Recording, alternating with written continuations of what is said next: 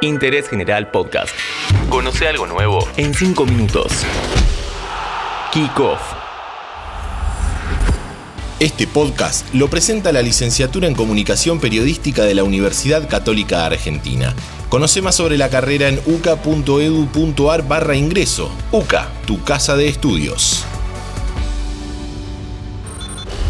Hola, buenas, ¿cómo están? Soy Diego Celonca y les doy la bienvenida a un nuevo podcast de interés general. En este episodio vamos a recordar a aquellos futbolistas que anunciaron su retiro y después se arrepintieron. Nos centraremos en los que jugaron pocos partidos y volvieron a colgar los botines.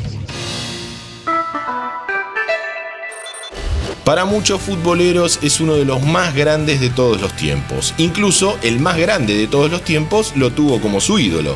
Esto creo que es lo más lindo que a uno le puede pasar después de haber dejado de jugar.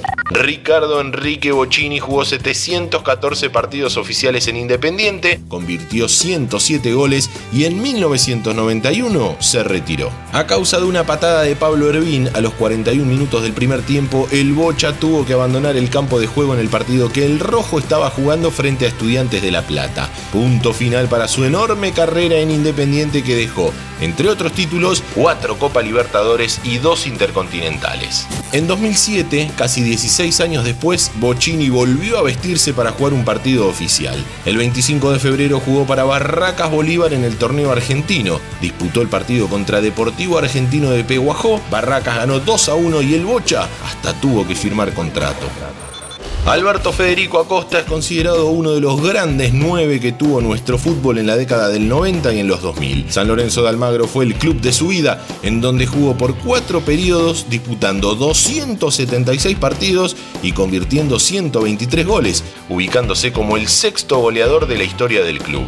El 6 de diciembre de 2003 jugó su último partido donde San Lorenzo le ganó a Vélez por 4 a 1 y convirtió el cuarto gol de penal para hacer el 300 de su carrera. A los 36 del segundo tiempo, Pipo Gorosito, su otrora socio futbolero, lo reemplazó por Alfredo Guevara. Ovación para el Beto y los botines al placar. Pero el 9 de febrero de 2008 los volvió a sacar para jugar en Fénix contra San Miguel y convertir el tercero en la victoria por 3 a 2. En el club de Pilar disputó 6 partidos y convirtió 2 goles. Se dio el gusto de jugar con su hijo Michael Acosta y llevar a su amigo Matías Almeida a jugar en el Cuervo.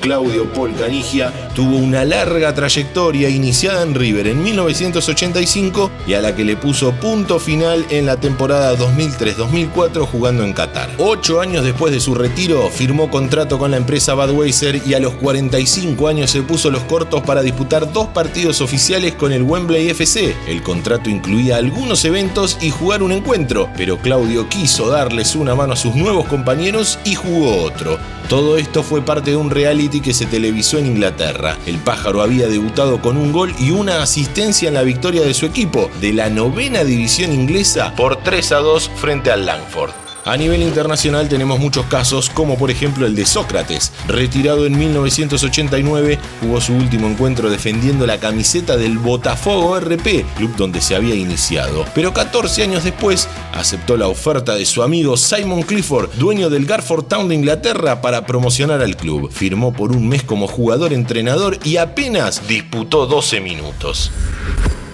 Antes de conocer al retirado que se fue, volvió, se fue de vuelta y nuevamente volvió, te recuerdo que este podcast lo está presentando la licenciatura en Comunicación Periodística de la Universidad Católica Argentina. Conoce más sobre la carrera en uca.edu.ar barra ingreso.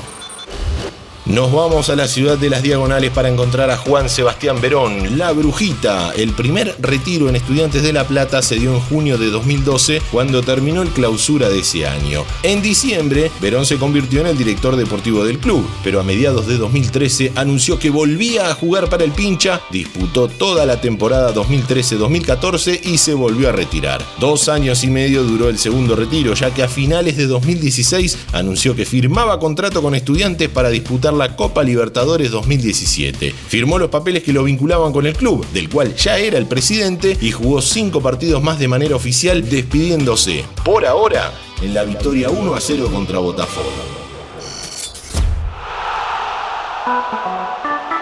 Interés General Podcast. Encontrarnos en Spotify, en Instagram y en interésgeneral.com.ar.